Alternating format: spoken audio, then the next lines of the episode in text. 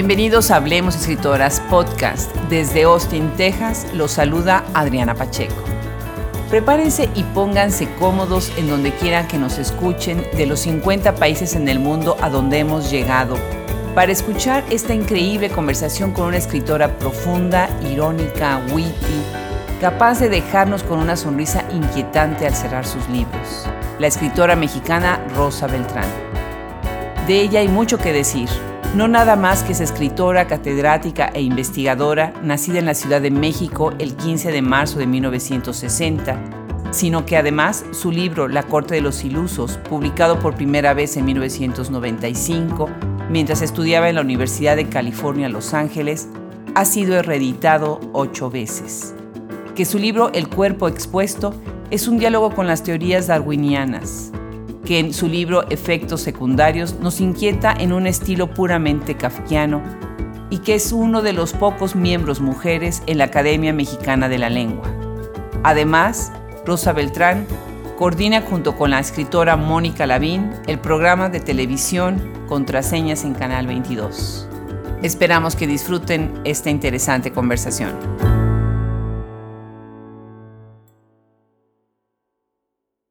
Hablemos Escritoras Podcast llega hoy a la voz de Rosa Beltrán. Yo la sigo en su programa en Canal 22 con Mónica Lavín desde hace un tiempo, pero además como académica la he leído, como investigadora y como escritora en general. Qué gusto tenerte en Hablemos Escritoras Podcast, Rosa. Muchísimas gracias. El gusto es absolutamente mío, Adriana. No te voy a permitir que sea tuyo. Me parece un proyecto extraordinario para quienes amamos la literatura y sobre todo la literatura escrita por mujeres, lo que estás haciendo. Pues al contrario, muchas gracias. Rosa, una de las preguntas con las que yo quisiera abrir esta conversación es algo muy interesante. Tú eres miembro de la Academia Mexicana de la Lengua. Y quisiera yo empezar con esto porque, bueno, esta gran institución, este gran nombre, ¿no? Nos dice tanto y quisiera oír de tu voz qué ha significado para ti ser miembro de esta academia y ¿Qué haces ahí? ¿Cuáles son tus responsabilidades o posibilidades? Bueno, cuando me dijeron que me habían elegido por unanimidad para ser miembro de la academia, pasé un enorme susto. Eh, como la mayoría, no sabía qué se hace en la academia. Me parecía un lugar fascinante, una logia antiquísima. Sabía que se trabajaba con el lenguaje, pero no sabía cómo. Eh, desde luego es un honor pero además del desconocimiento, sabía que la academia está formada por varios miembros de número y otros correspondientes de primerísimo nivel, eh, por los intelectuales más importantes de nuestro país en distintas disciplinas, y todos trabajando la lengua desde sus actividades, desde sus disciplinas, músicos, científicos, sociólogos, historiadores, escritores.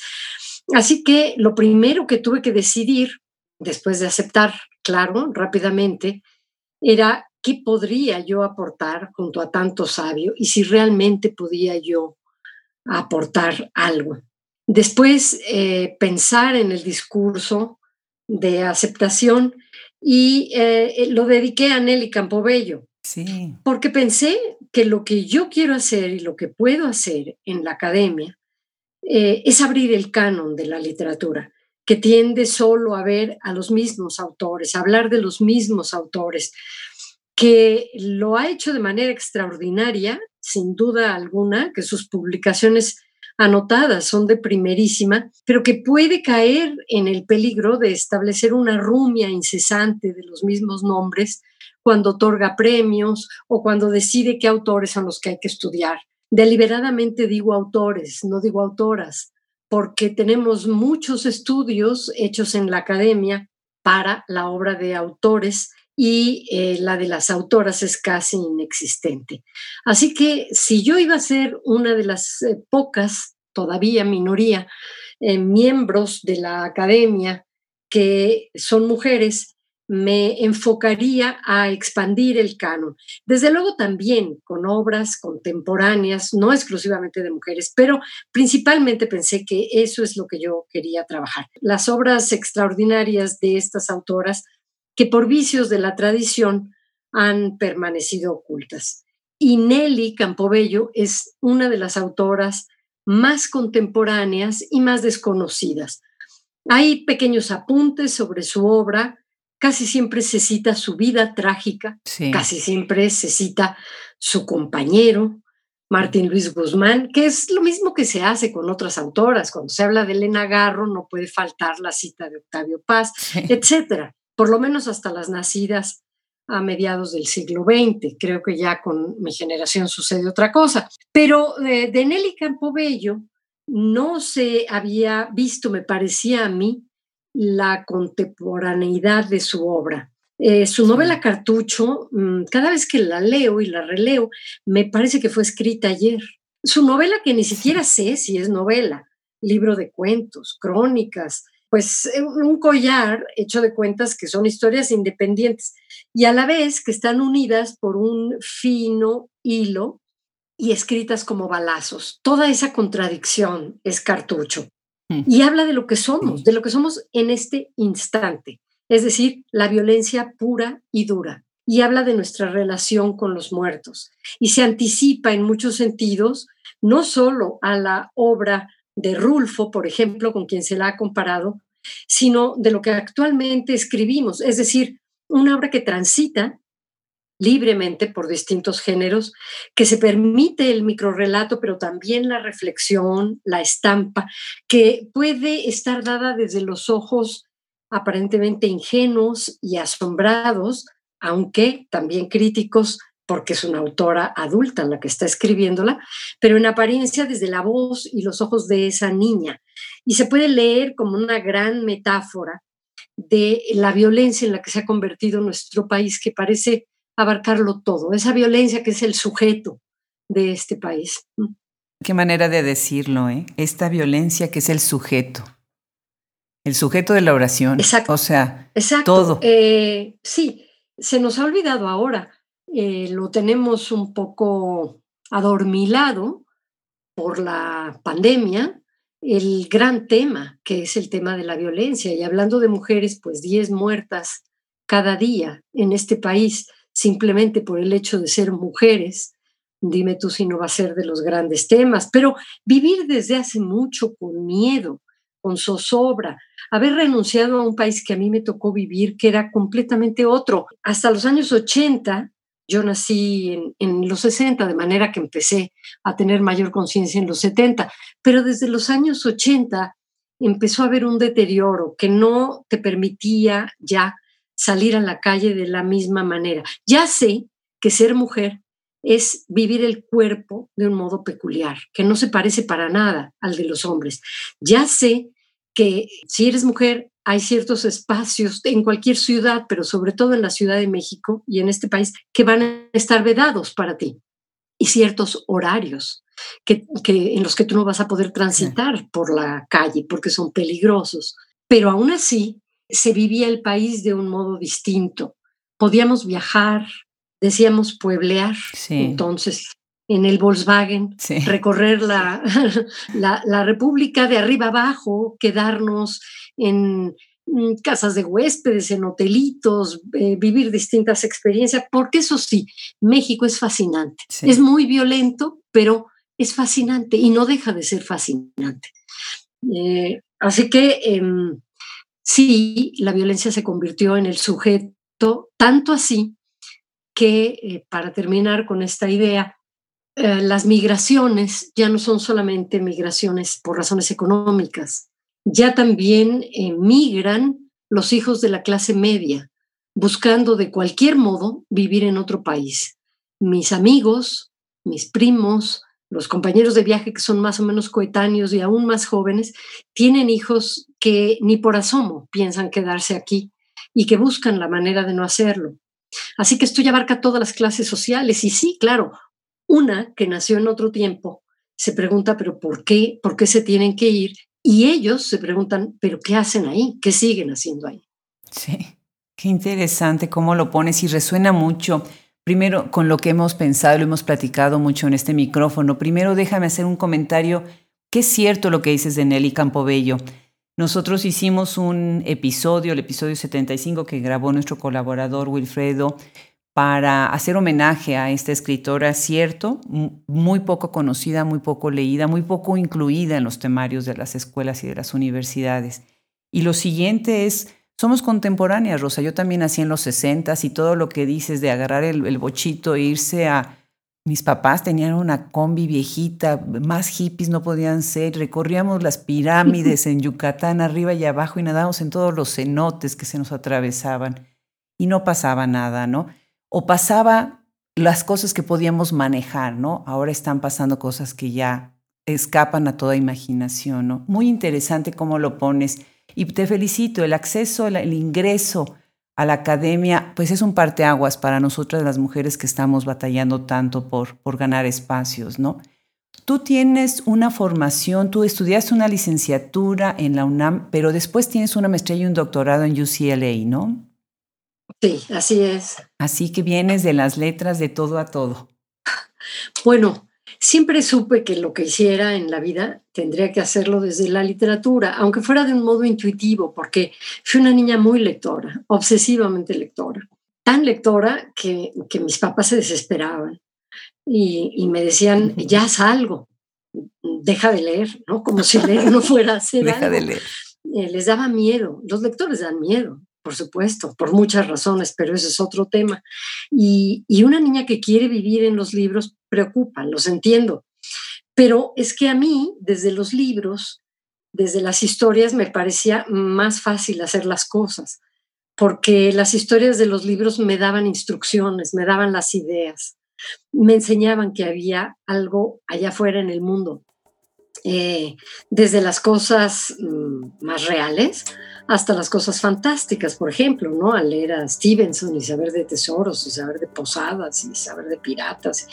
Entonces, eh, más bien me costaba mucho trabajo aterrizar en el mundo de los deberes, em, conformarme con ese mundo, porque además yo tuve la fortuna de tener padres que son muy buenos narrando. No se dedican a la literatura, pero son narradores natos. Entonces, el mundo hablado, dicho a través de las historias de mi mamá, pues era terrorífico, ¿no? Lo que te podía pasar allá afuera, porque además su género era definitivamente el terror. Qué pero, barbaridad.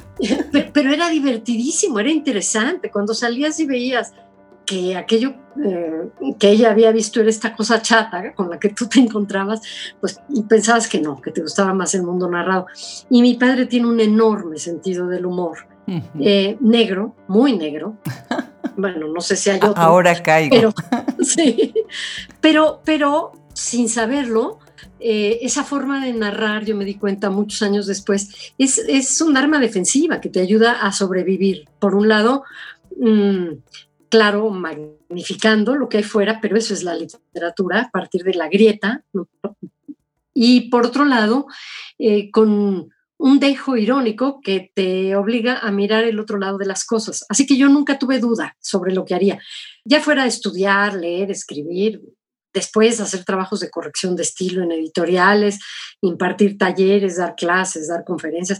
Para mí todo es parte de lo mismo, es habitar el mundo de la literatura que es el único donde creo que yo puedo vivir y ser yo, lo que quiera que sea ser yo, pero también donde creo que puedo aportar algo, simplemente por los años en los que he estado allí.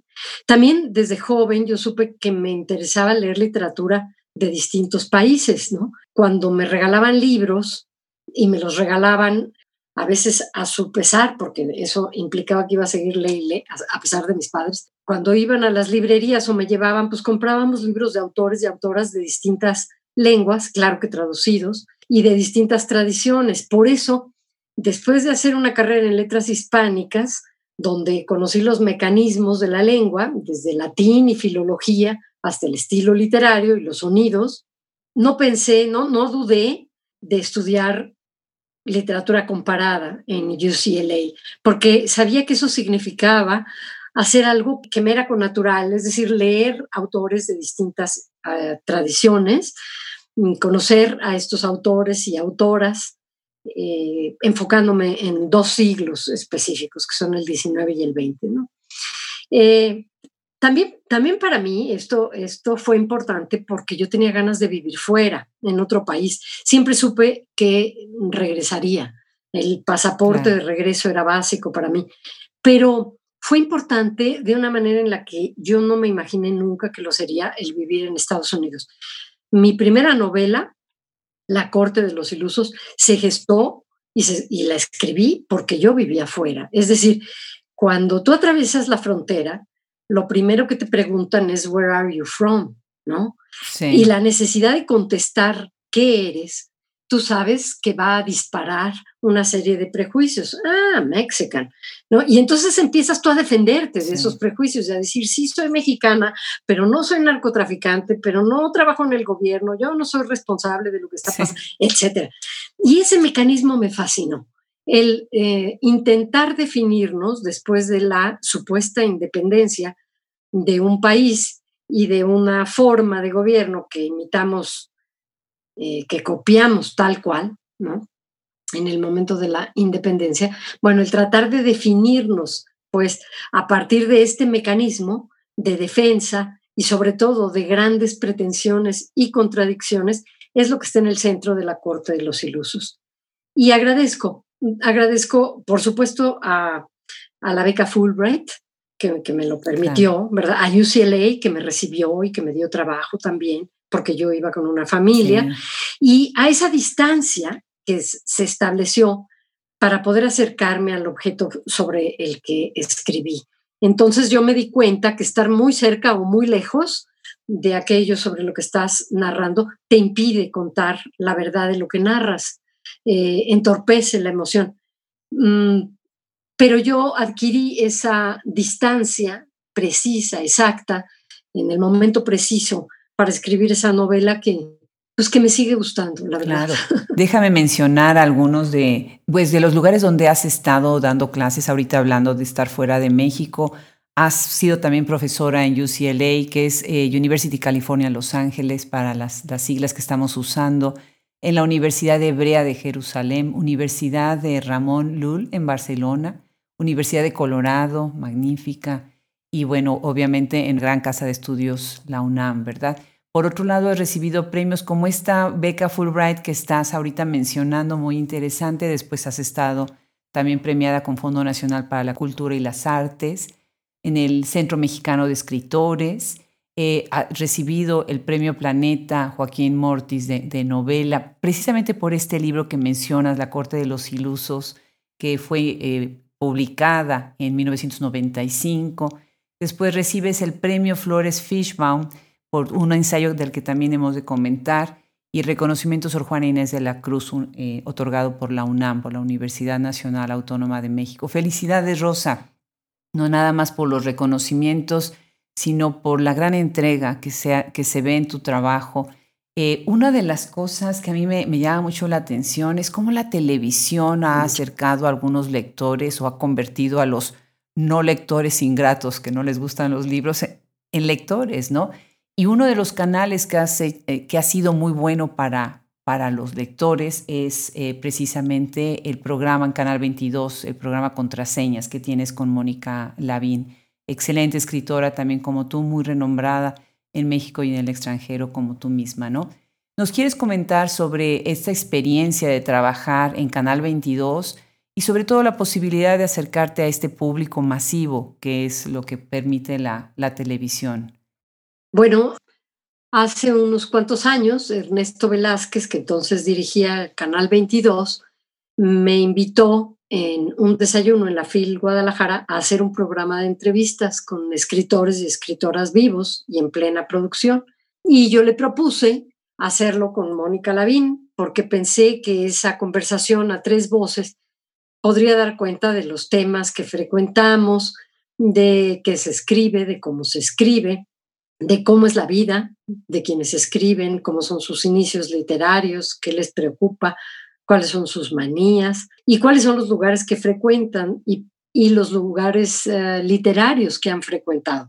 Más allá de que fueran conversaciones deliciosas, que lo han sido, y muy instructivas también, para nosotros, no solo para los televidentes, porque ahí descubrimos cosas de, en el caso de Mónica y mío, de amigos escritores que creíamos conocer al dedillo y que pues, realmente nos dimos cuenta que no conocíamos tanto. Ah, bueno, aparte de eso, supe que ese programa se convertiría en un documento.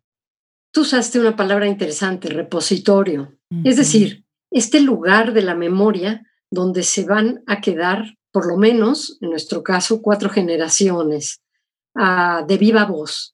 Y en un momento en el que ya no suelen hacerse estos programas de entrevistas, porque la televisión cada vez tiene menos espectadores, ahora vivimos la generación de las pantallas y, del autoservicio, nosotros decidimos cuándo y qué ver, pero la experiencia de estar en vivo en un canal que atraviesa todo el país y que puede estar teniendo una conversación colectiva con muchos al mismo tiempo, es, es algo interesante de la televisión, es algo muy fascinante, que ocurría antes de manera exclusiva y ahora de manera excepcional, pero a mí la televisión me sigue gustando muchísimo, lo mismo que la radio, no, no son medios que piense yo abandonar.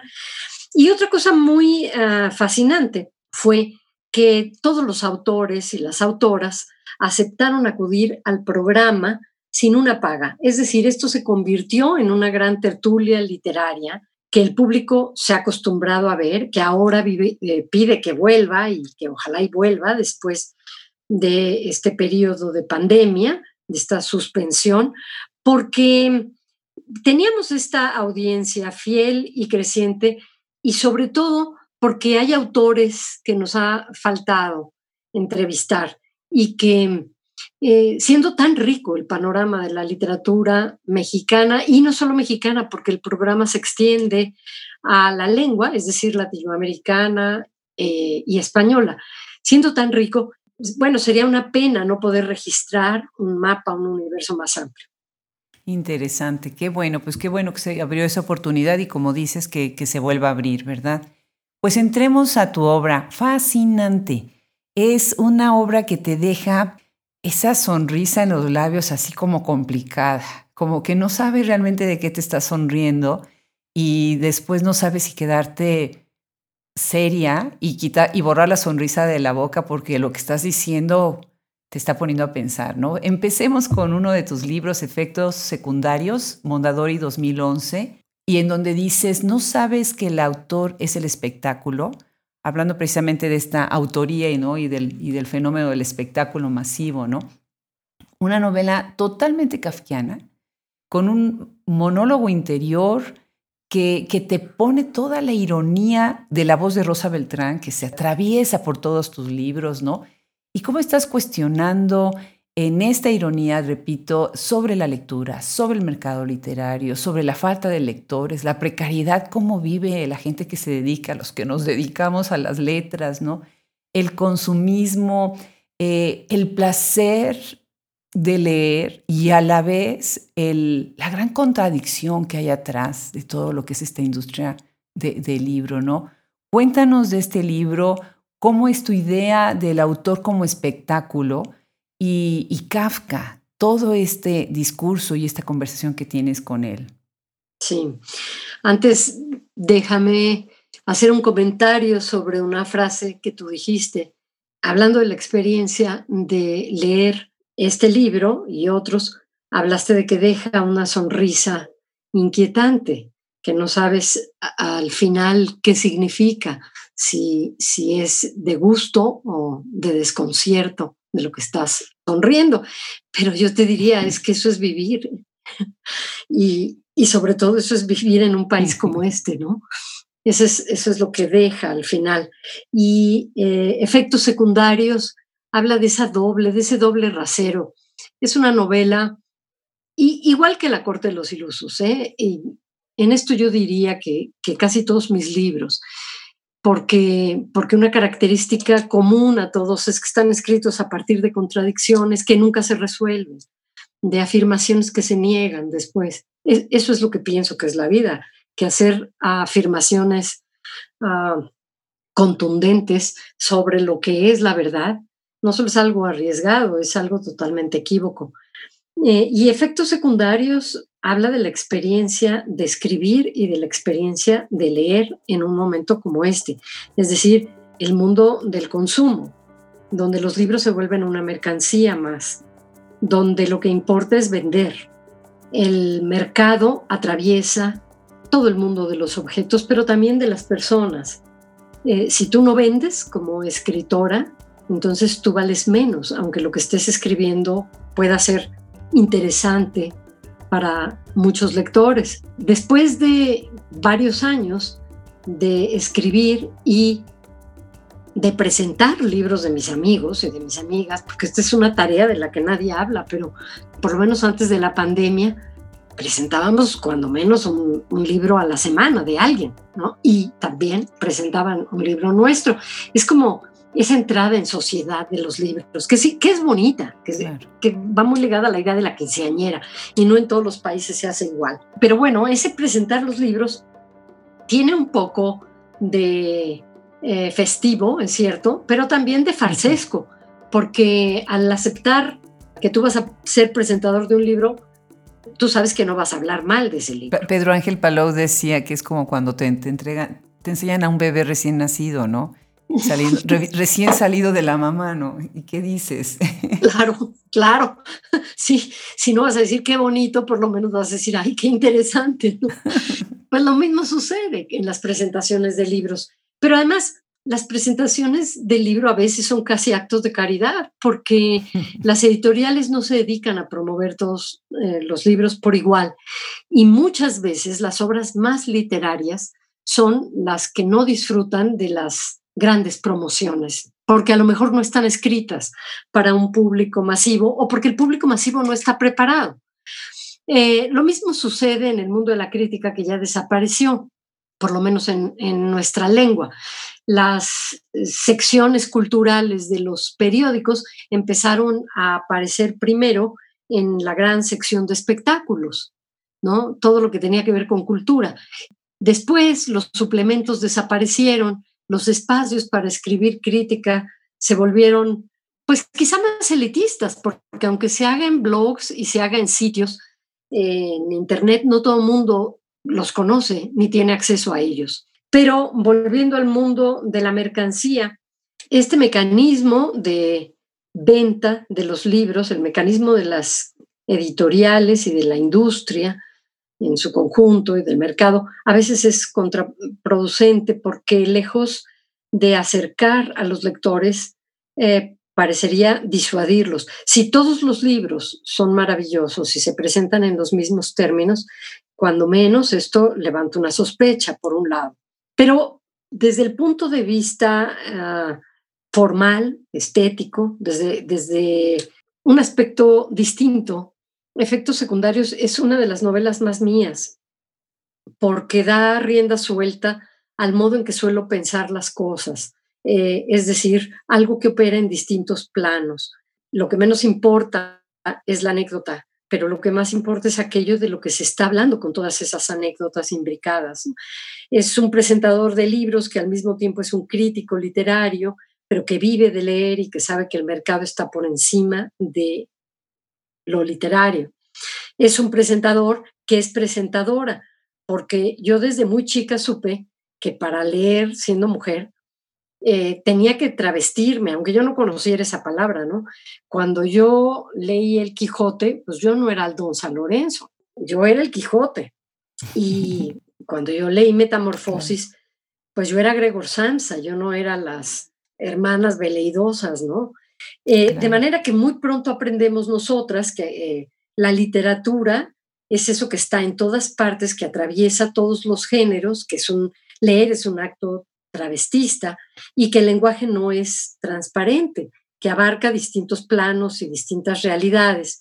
De manera que el libro me permitía jugar también con el lenguaje, hablando de cabezas, refiriéndome a los títulos de los diarios, pero también a la parte superior del cuerpo, es decir, a las cabezas que empezaron a ser colgadas en el país, en los puentes peatonales, sí, recuerdas. Brutal, Fuera de la FIL, exactamente el año que vino Gerta Müller, que estaba aterrada, eh, pero también en Morelos, en Cuernavaca, por todos lados empezaron a aparecer cabezas eh, de estos siniestros asesinatos, cabezas con mensajes.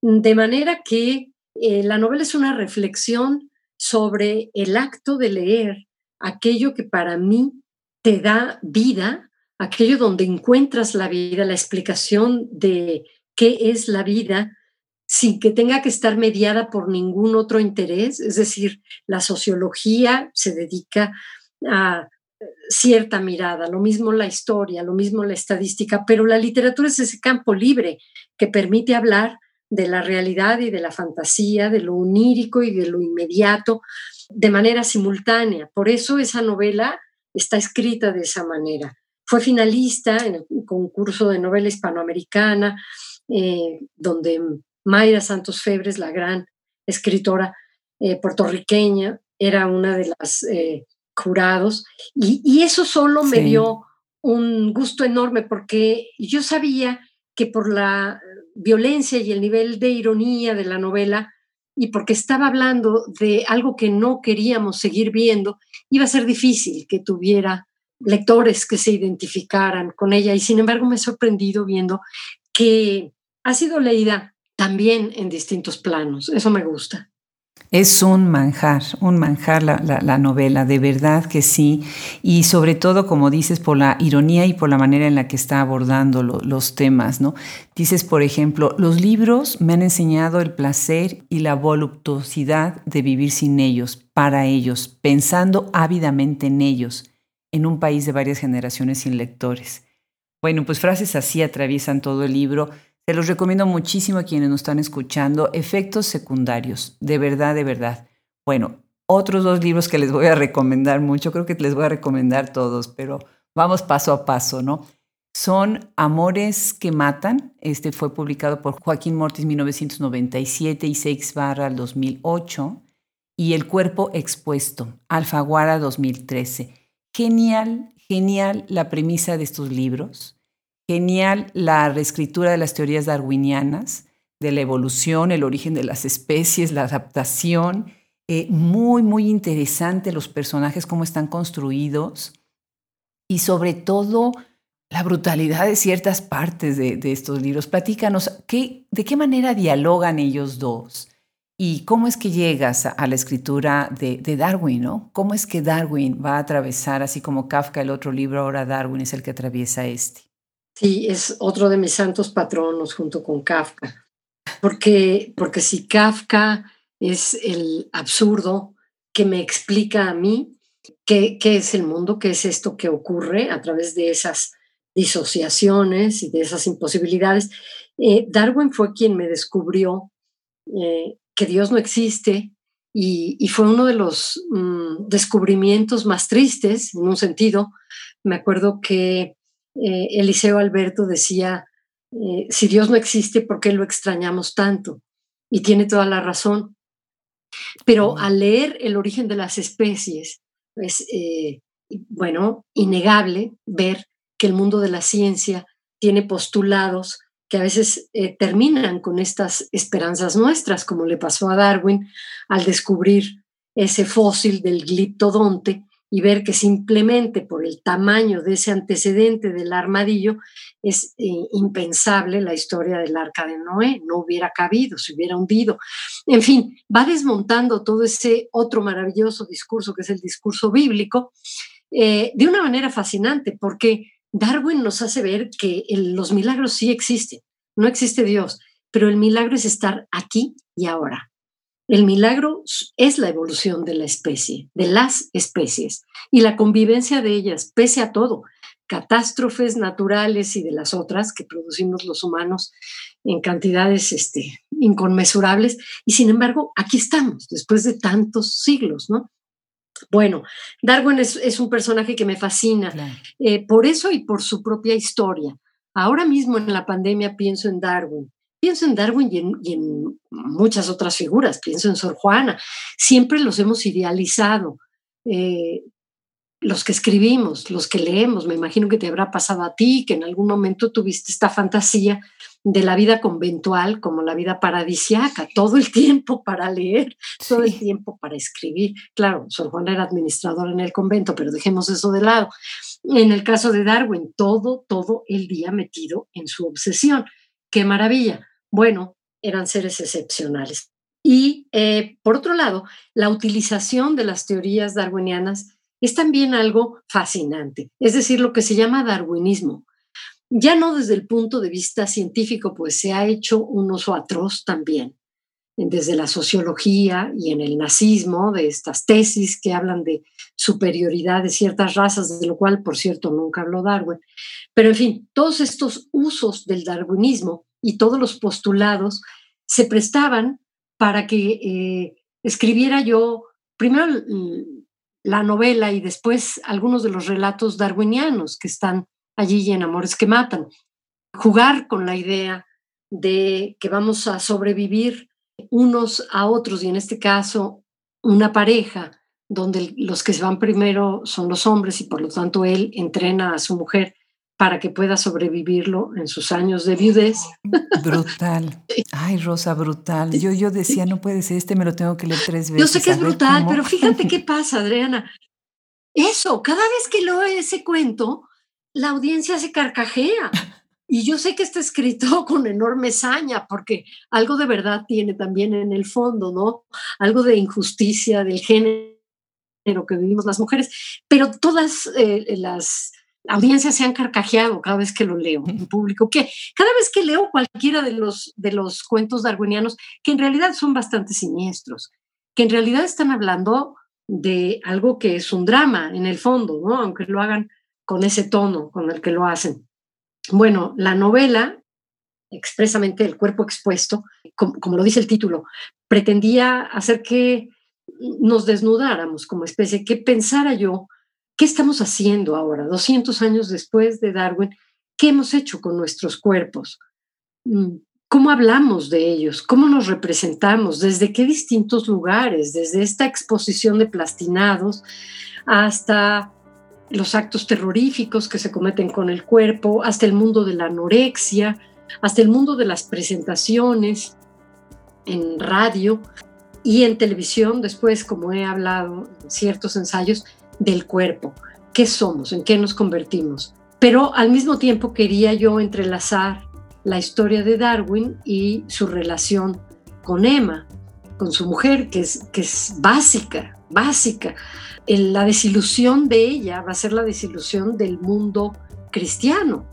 Eh, cuando ella lee que, que, su marido ha dicho que Dios no existe, que ha llegado a esa conclusión, le dice, pero es que entonces nuestro matrimonio es un negocio deficitario, ¿no? Yo he invertido tanto, cada día me he dedicado solo a que tú logres hacer tus investigaciones y a cuidarte de la familia.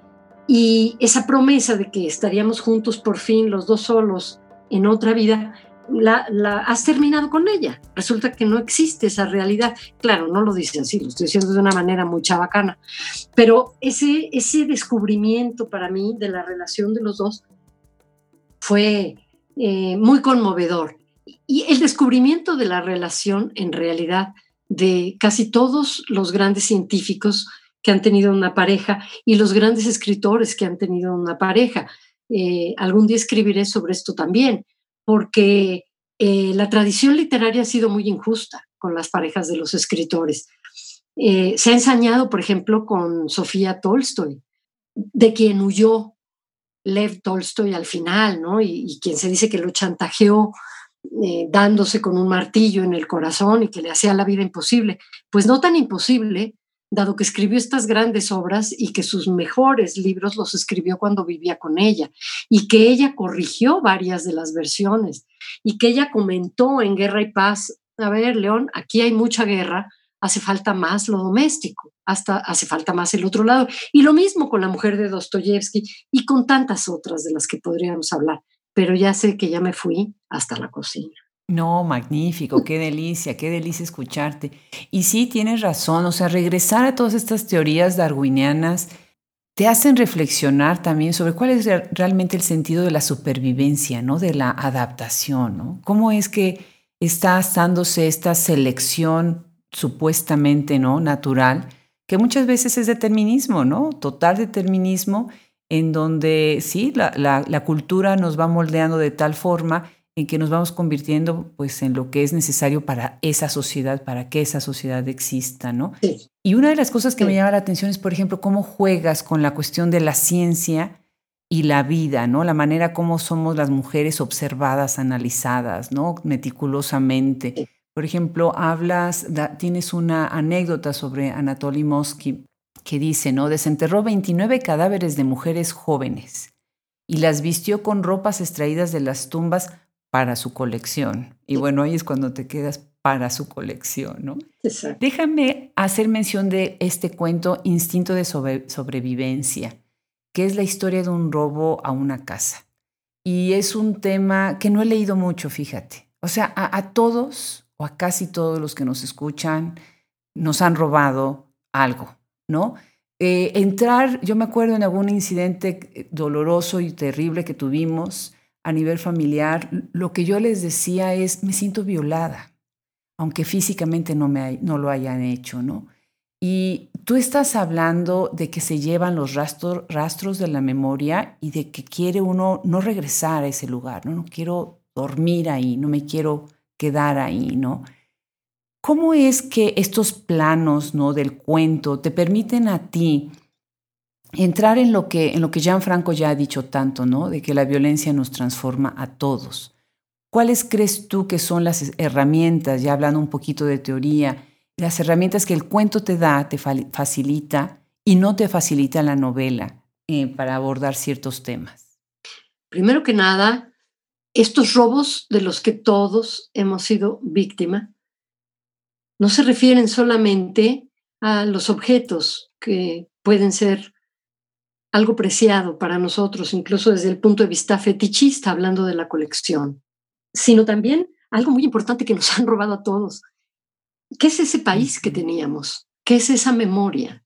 Tenemos que reconstruirlo a partir de esos actos violentos que se desencadenan, sobre todo de forma eh, brutal a partir del año 2000, que se, hacen que el país se convierta en un sitio que está permanentemente en guerra, aunque esa palabra no se pronuncie nunca.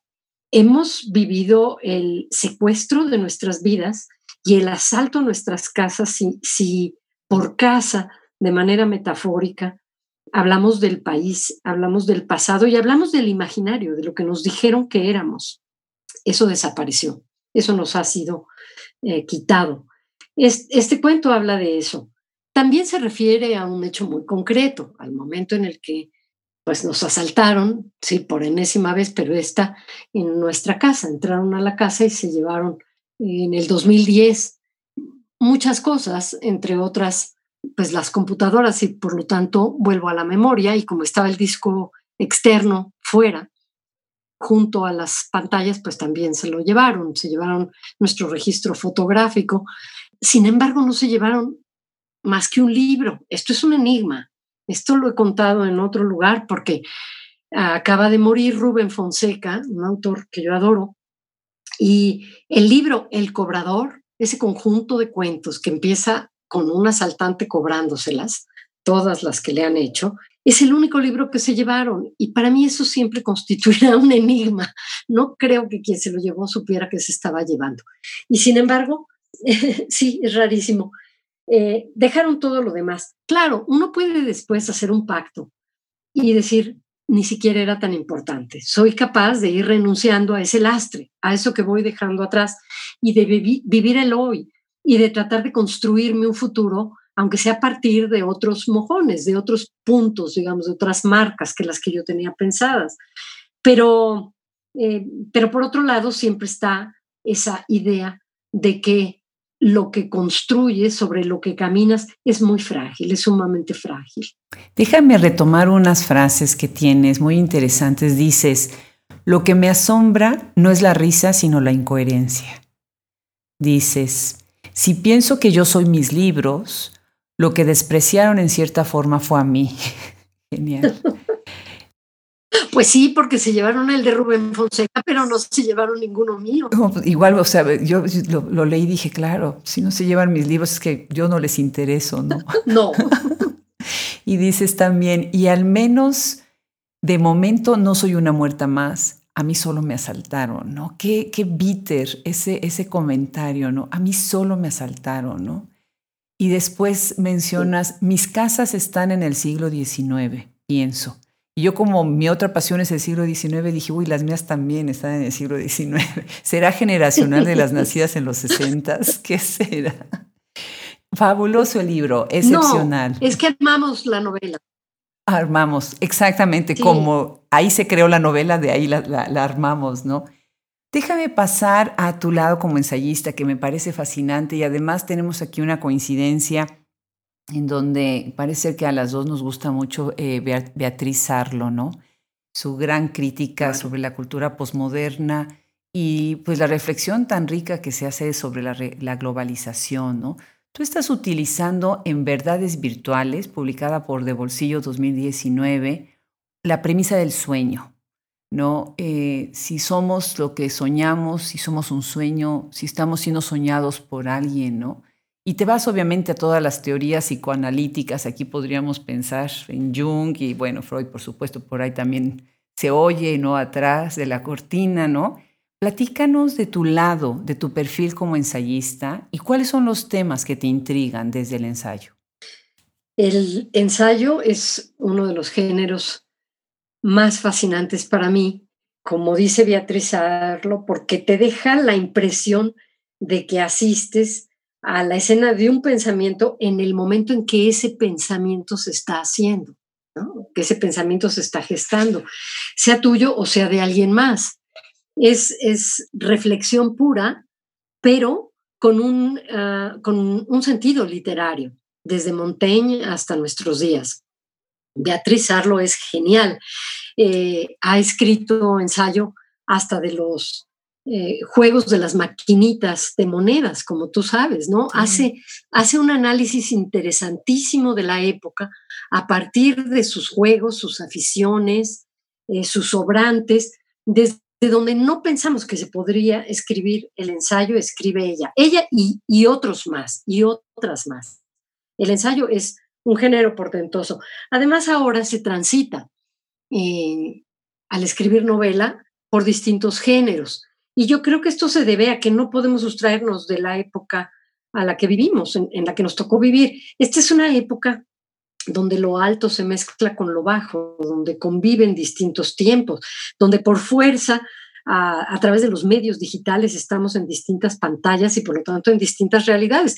Así que, ¿cómo podría extrañarnos que se haya convertido, y yo no diría una moda porque, porque yo siempre escribí así sin saber que lo hacía, que se haya convertido en algo determinante para la novela el tránsito de un género a otro, el poder hacer reflexión al mismo tiempo que se está contando una historia.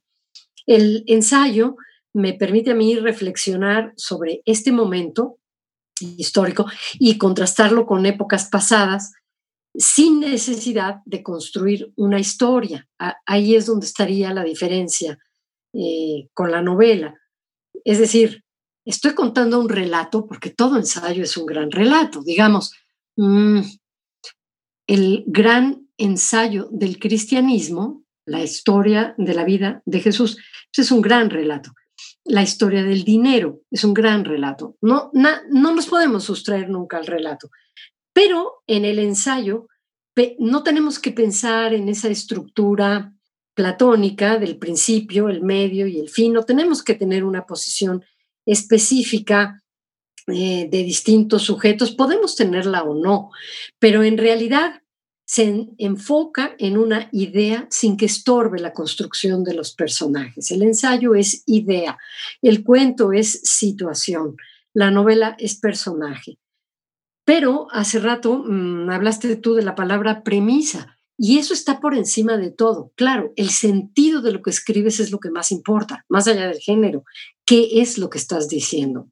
El género es solo con qué lo estás diciendo. Es la herramienta, es el mecanismo. A mí me, me interesa ahora mucho analizar el mundo que llamábamos la antigua normalidad y el que llamamos la nueva normalidad, en el que el capitalismo salvaje, la depredación ecológica, la competencia, mordaz, esa velocidad de vértigo, ese espectáculo, eran los principales representantes. No sé si lo van a seguir siendo.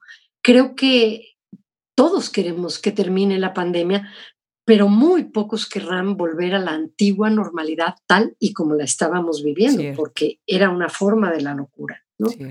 Eh, y este alto, que no voy a para nada a referirme a él de manera idílica, porque no lo es, eh, porque es un alto obligado, porque sabemos que hay gente que enferma y muere, porque es un alto que nos obliga a hacer de los otros nuestro enemigo. Ahora siempre vemos, ansiamos al otro en tercera dimensión, pero cuando lo tenemos frente a frente nos acordamos de la distancia y pensamos que es un enemigo potencial y eso no está bien. Pero este alto nos ha hecho darnos cuenta también de cómo extrañamos al otro. De cómo lo necesitamos, de cómo no nos basta estar solo con nosotros. Así que, bueno, el ensayo es eh, ese vehículo para pensar todo esto y más, eh, aunque tenga un personaje en primera persona que siempre es el sujeto posicionado mm, que lo escribe.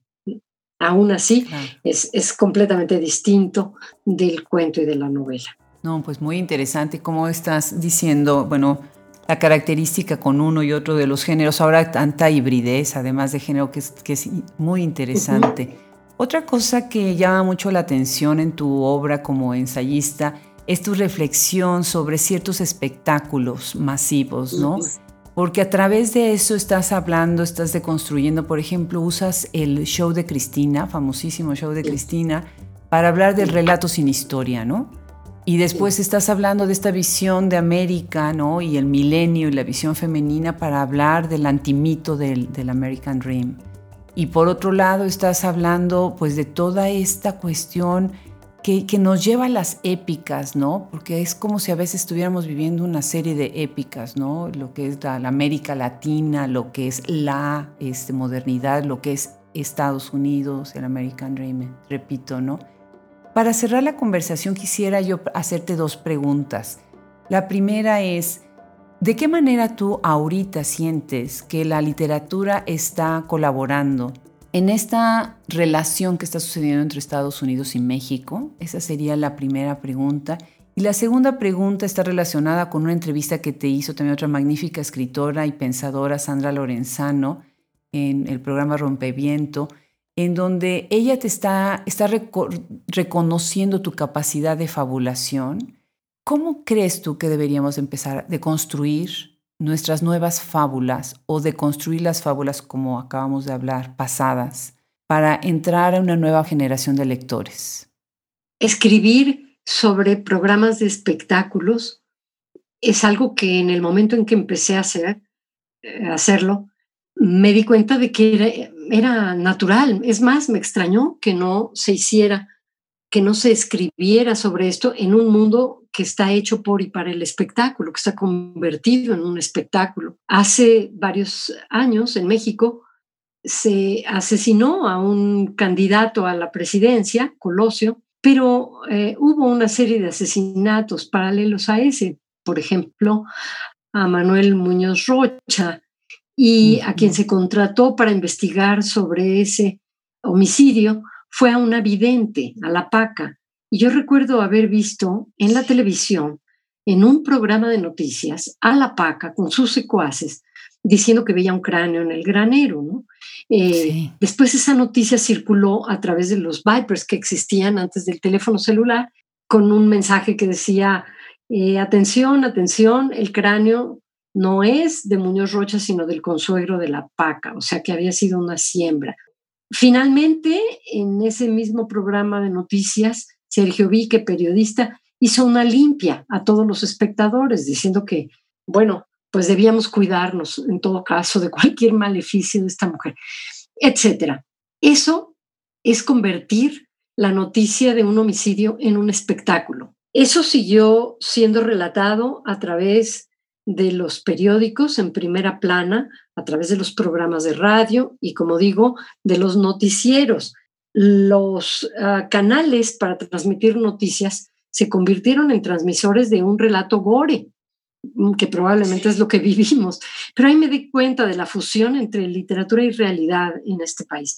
Lo mismo con el show de Cristina, donde Cristina Saralegui, que era la anfitriona, lo que solicitaba era que su audiencia le escribiera cuál era su deseo. y ella elegía como hada madrina uno de los deseos y eligió el de una mujer, Evelina Cardoso, que pedía un aplauso de pie, un aplauso sin que tuviera una razón para que se le diera ese aplauso.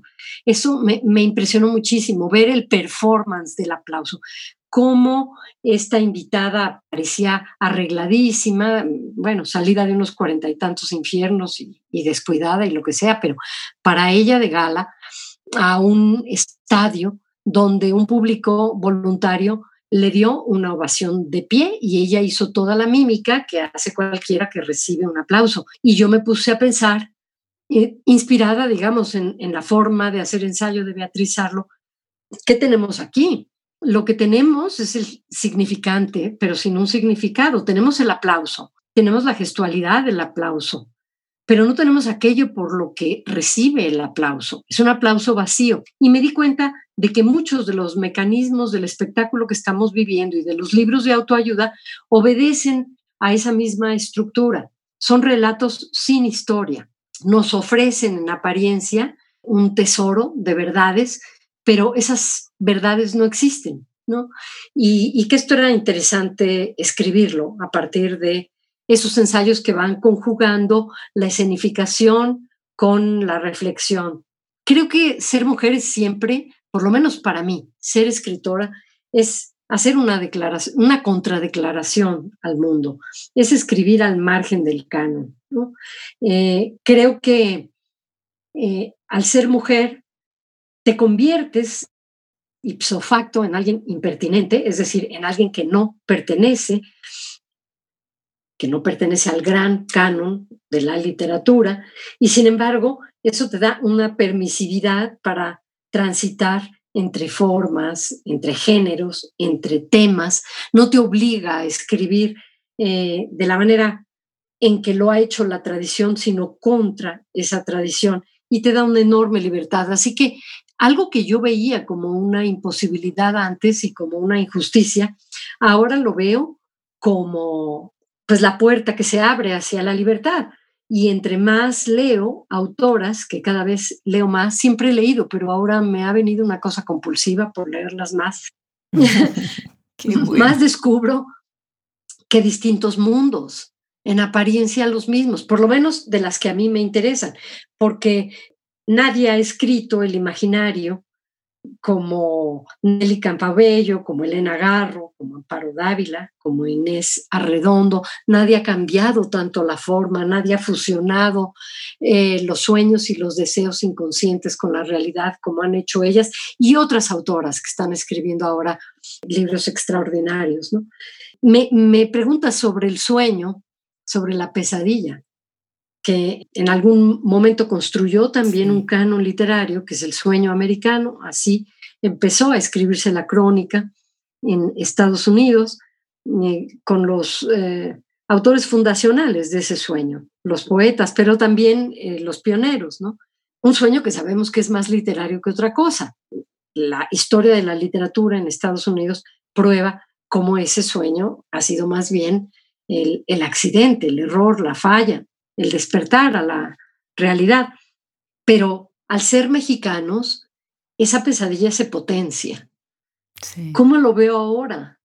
Veo que como país somos el recipiente perfecto de los odios y la violencia en el momento actual de un presidente como Donald Trump, que ha decidido que el ensañamiento con los mexicanos trabajadores es uno de los puntales de su discurso para volver a una América, como dice él, que en realidad nunca existió o que existió siempre con la mano de obra de esos migrantes mexicanos y que lo sabe, pero que es un, gran populista y sabe también que ese discurso es muy rentable.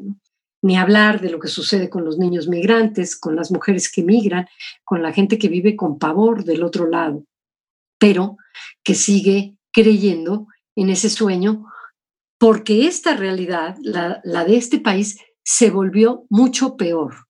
Como te comentaba yo antes, los migrantes, los migrantes que no tenían papeles y que, y que lo son desde hace mucho tiempo, y que la segunda generación mm, eh, consignó esta migración ya em, empezó a ser una gran literatura.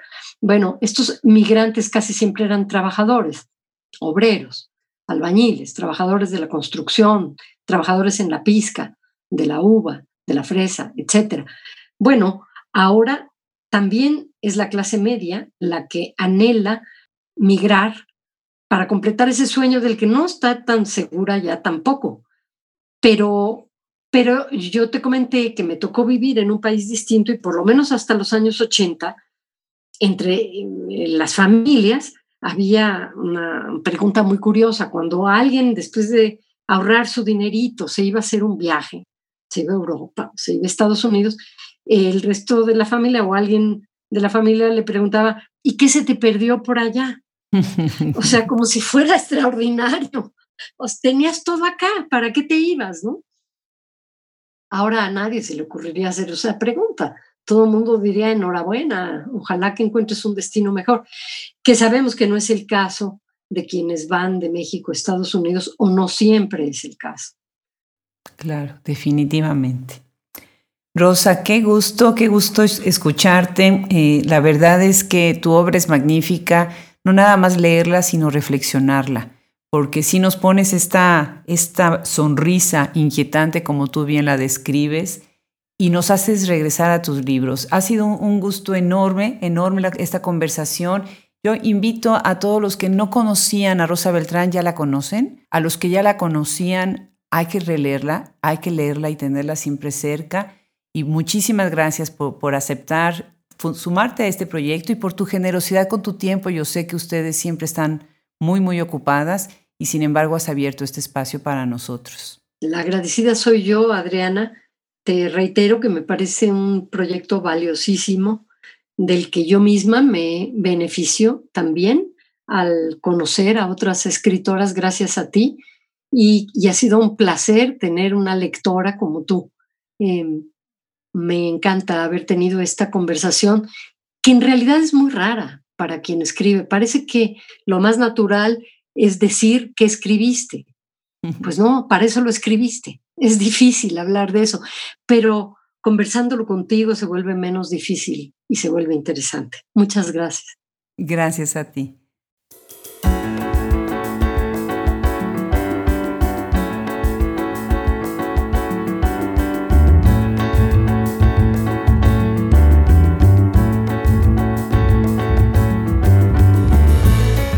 Esto fue un episodio más de Hablemos Escritoras Podcast, en donde tuvimos el gusto de recibir a la escritora mexicana Rosa Beltrán. Les damos las gracias al equipo que hace posible que lleguemos con ustedes cada semana. Fernando Macías Jiménez en la edición, Andrea Macías Jiménez Social Media, Wilfredo Burgos Matos, Alejandra Márquez, Liliana Valenzuela, Juliana Zambrano colaboradores y Luis Enrique Castellanos curaduría. Los esperamos hasta la próxima. Yo soy Adriana Pacheco.